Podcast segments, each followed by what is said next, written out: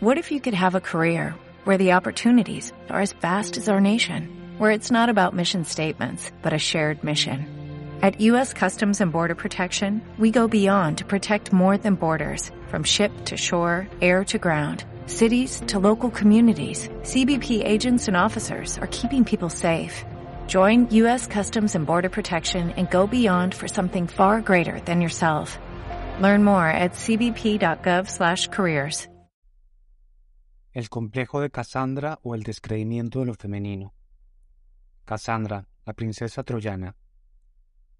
El mito de Cassandra ha sido utilizado como metáfora de diversos fenómenos sociales y psicológicos, haciendo referencia principalmente al silenciamiento o descreimiento por parte de figuras o instancias dominantes de aspectos relacionados tradicionalmente con lo femenino, como lo no visible, la intuición, la imaginación o lo creativo. El mito, que fue inmortalizado en la Iliada de Homero, nos cuenta que Apolo, dios de la razón, la lucidez y la mesura, fascinado por la belleza de Casandra, le propone el don de la profecía a cambio de que se convierta en su amante. Casandra, hija de los reyes de Troya, acepta el don pero rechaza a Apolo, quien ofendido la maldice haciendo que sus predicciones, aunque certeras, no sean creídas ni tenidas en cuenta. Al no poder evitar en transformar los acontecimientos que preveía, entre ellos la caída de Troya y su propia muerte, el don se convirtió para Casandra en una fuente continua de dolor y frustración, siendo además excluida y estigmatizada por sus visiones.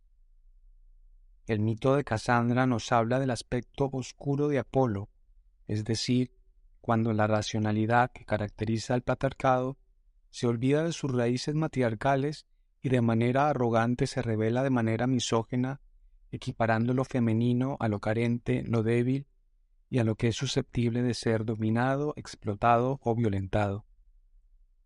El mito visibiliza entonces la necesidad de que el pensamiento lineal, lógico, analítico, cuantitativo y penetrante, que brinda soluciones pragmáticas y que se suele relacionar con lo masculino, con el cerebro izquierdo, se complemente con el llamado pensamiento del corazón, con la receptividad, con lo cualitativo, con la creatividad, con la síntesis y el acogimiento relacionados tradicionalmente con lo femenino, con el hemisferio derecho.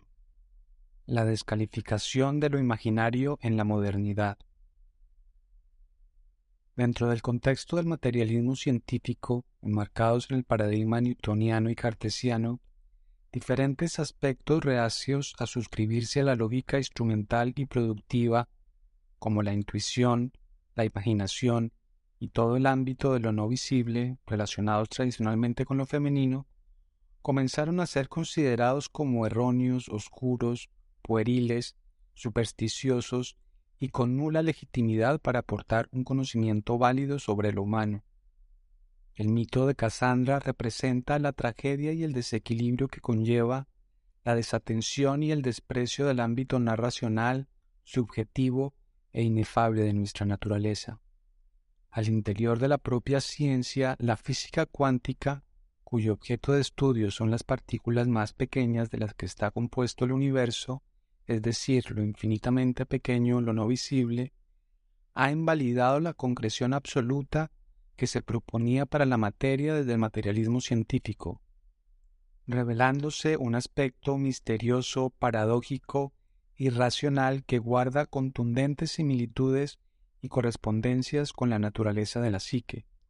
Derrumba, por ejemplo, las pretensiones de objetividad, evidenciando la afectación del observador en lo observado cuando se experimenta con proporciones cuánticas el desprestigio y expulsión del alma en el mundo contemporáneo. Cassandra fue confinada y expulsada de la vida colectiva porque sus palabras resultaban incómodas a las instancias de poder, al pensamiento dominante.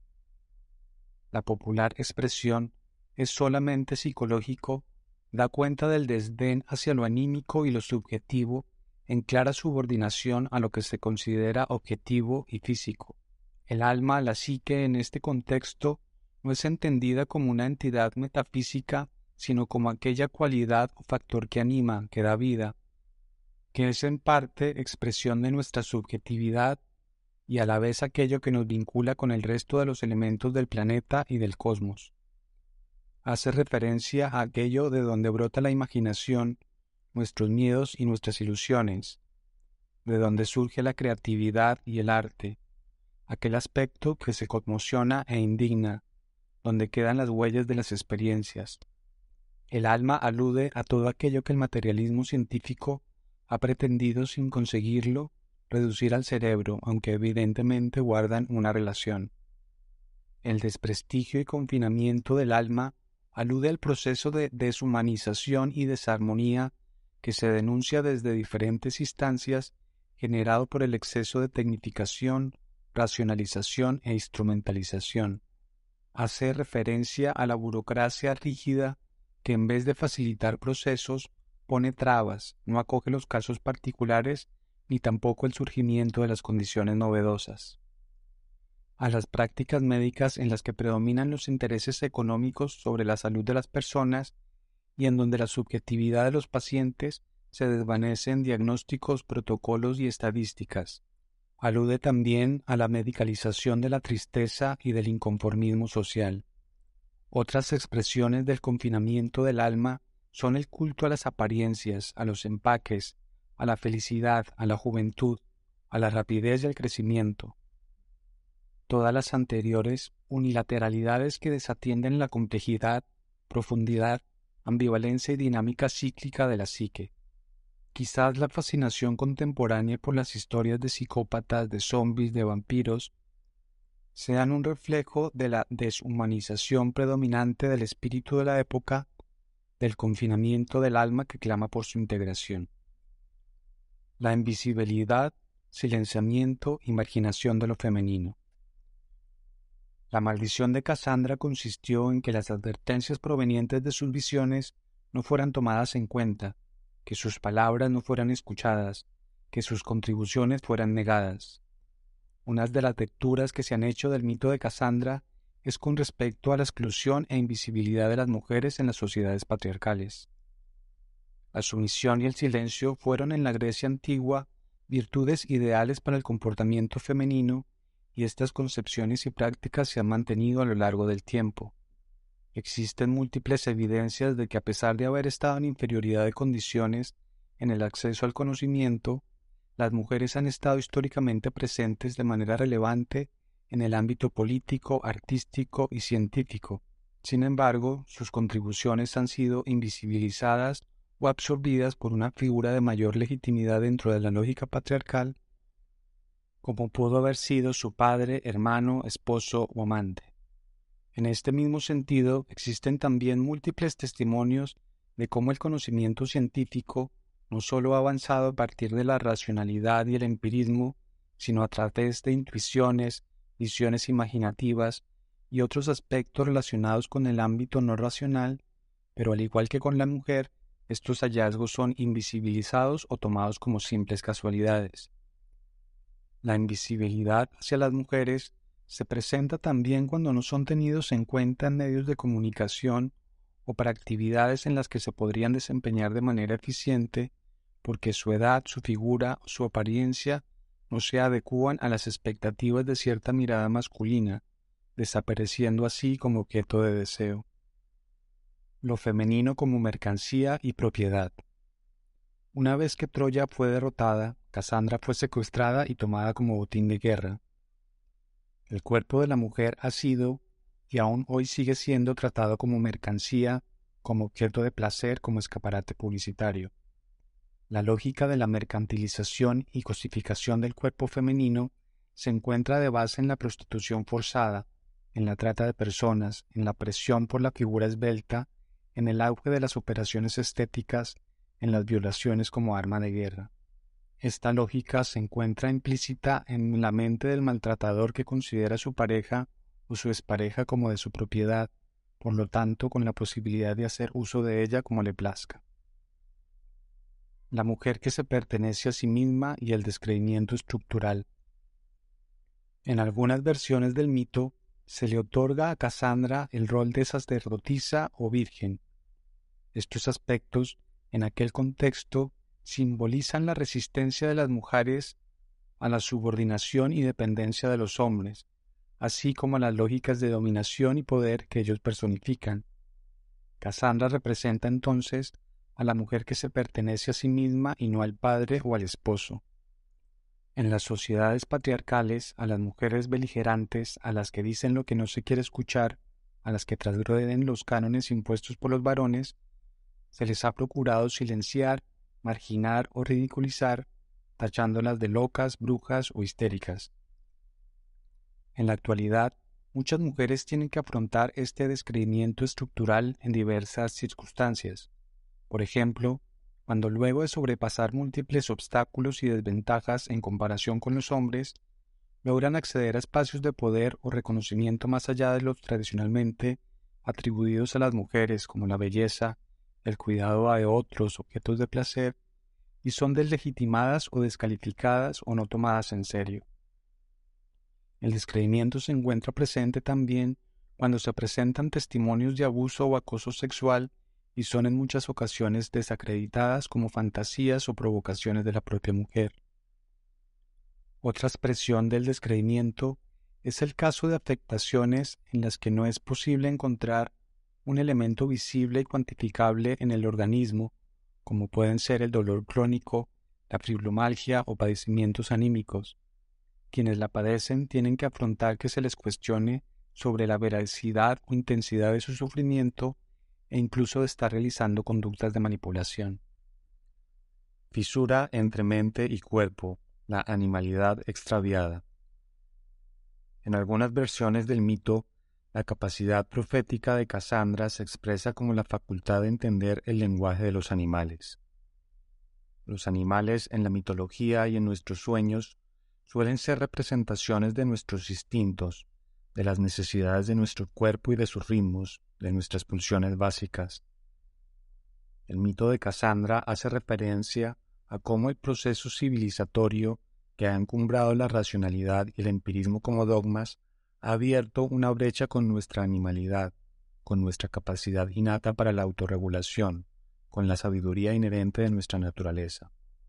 Esta división interna que se puede visualizar también como la creciente separación entre lo consciente y lo inconsciente se manifestó a partir del Renacimiento, según la analista junguiana Aniela Yapé, como el conflicto entre razón y fe, Atendiendo que el arte es un revelador del espíritu de la época, la autora considera igualmente que dicho distanciamiento se vio reflejado en el surgimiento de la pintura contemporánea en la que destacan la atracción y la fragmentación. Estos aspectos se pueden captar de manera paradigmática según la autora en la obra de Kandinsky. El distanciamiento con nuestra animalidad, con la sabiduría de nuestro cuerpo, se manifiesta como desorientación y disociación. Se puede expresar igualmente en sueños en los que hay animales enfermos, heridos o extraviados. El complejo de Cassandra, la minusvaloración internalizada.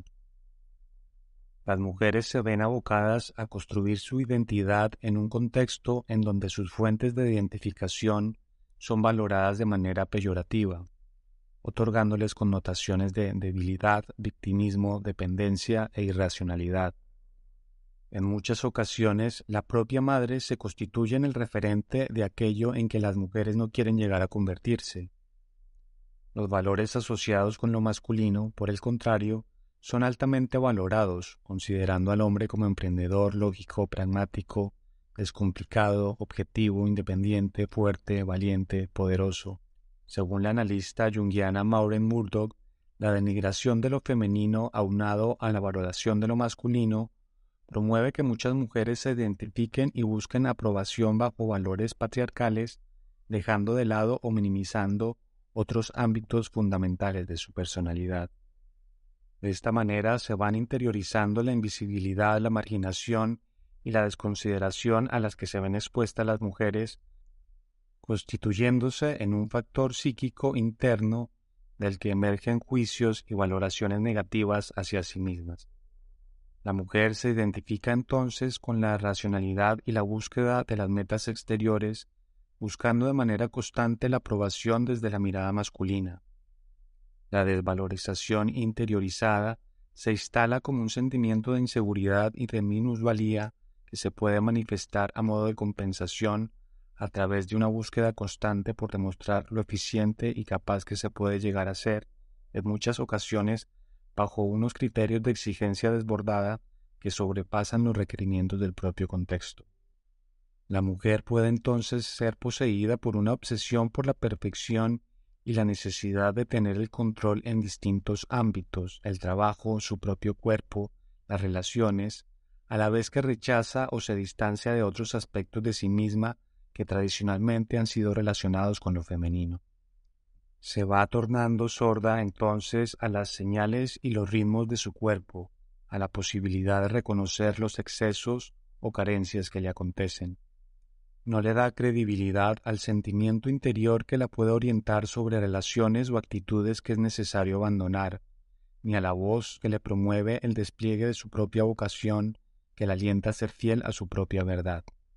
Lo femenino rechazado se configura como un complejo, es decir, un conjunto de emociones y pensamientos que operan desde lo inconsciente de manera autónoma como una subpersonalidad que busca, mediante irrupciones sintomáticas su integración a la conciencia.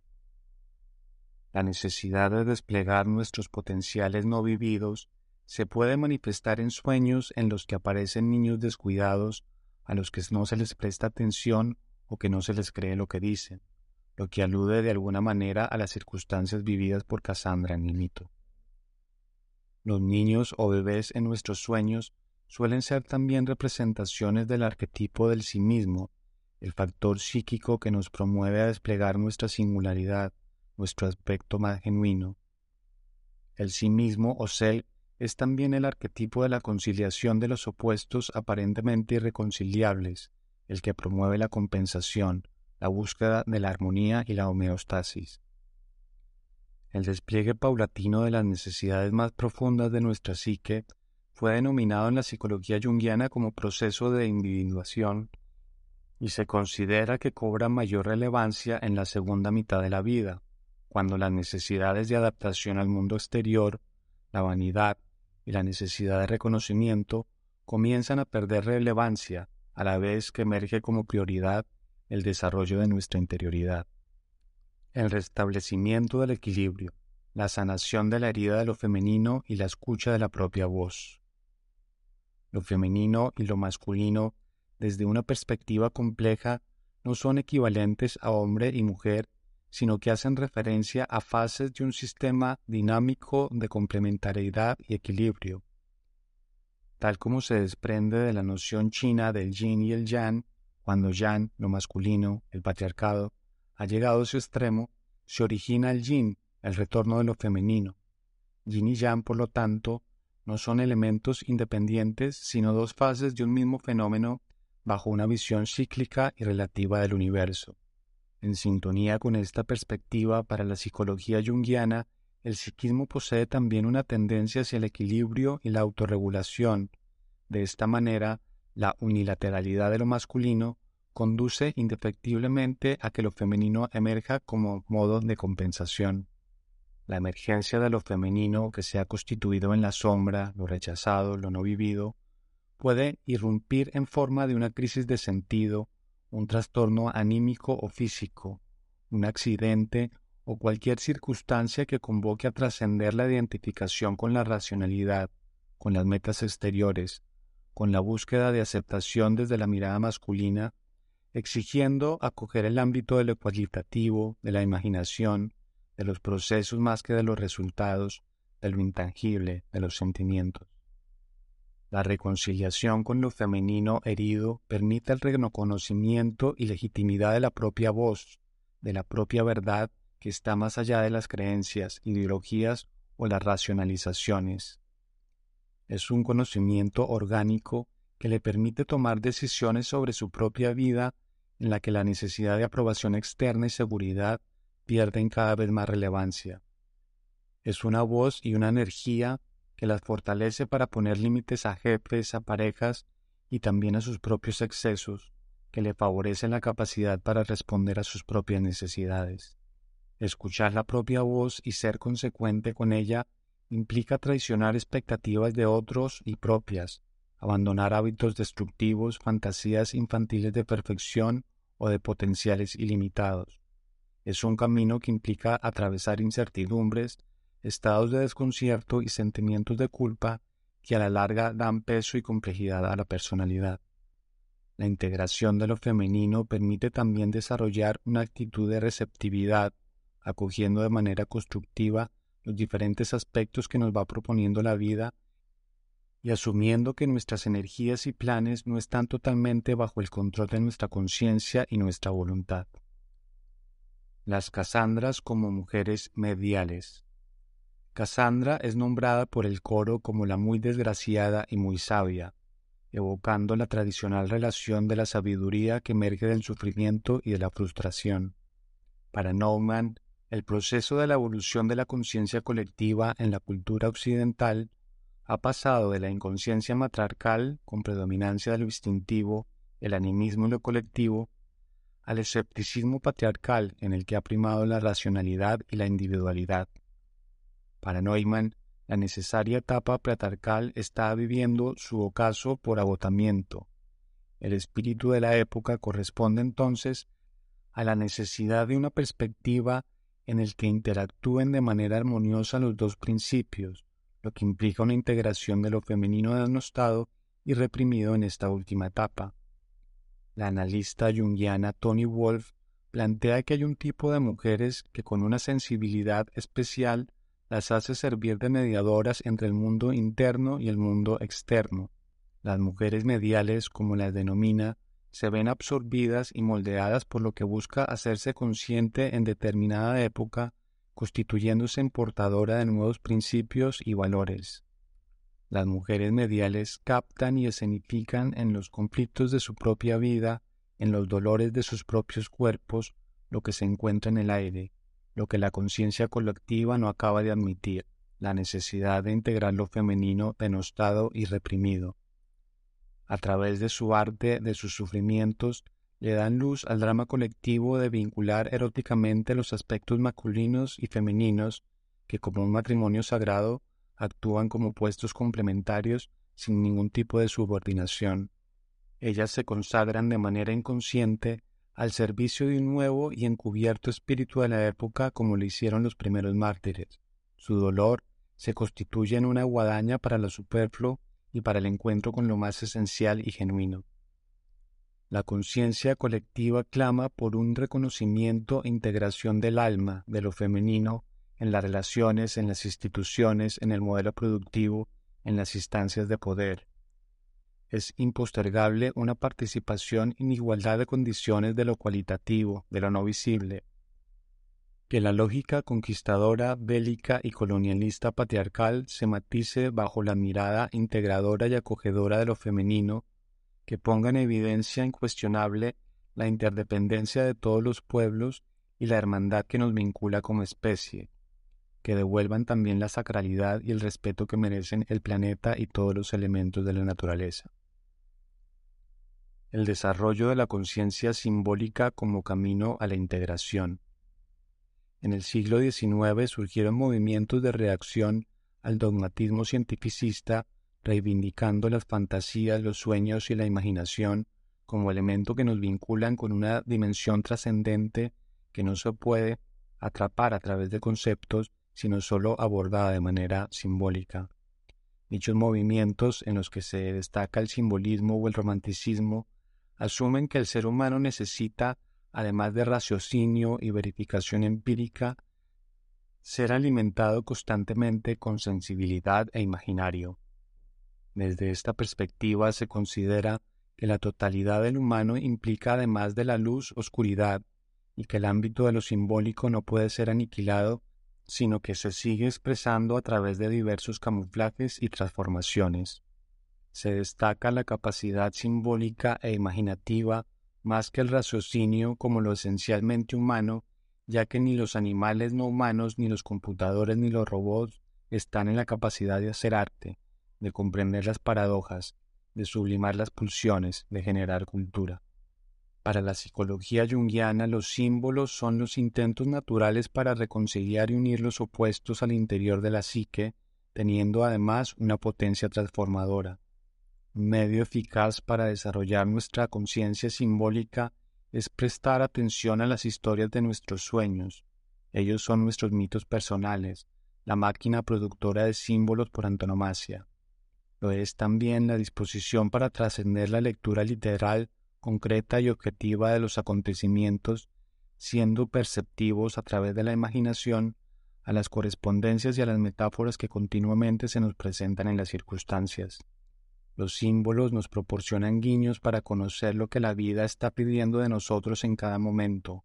Son la energía de lo creativo, lo que nos permite salir de la repetición, recordándonos también lo que hemos tenido abandonado.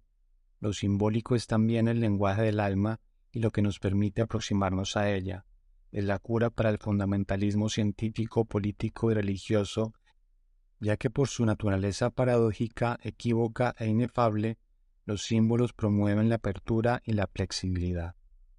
Como nuevo cliente de Western Union, puedes disfrutar de una tarifa de envío de 0 dólares en tu primera transferencia internacional de dinero en línea. Envía dinero a los tuyos en casa de manera rápida, fácil y conveniente. Visita westernunion.com o descarga nuestra app hoy mismo y tu primera tarifa de envío corre por nuestra cuenta. Aplican ganancias por cambio de moneda. No disponible para tarjetas de crédito y envíos a Cuba. Servicios proporcionados por Western Union Financial Services Inc. NMLS 906983 o Western Union International Services LLS NMLS 9069 85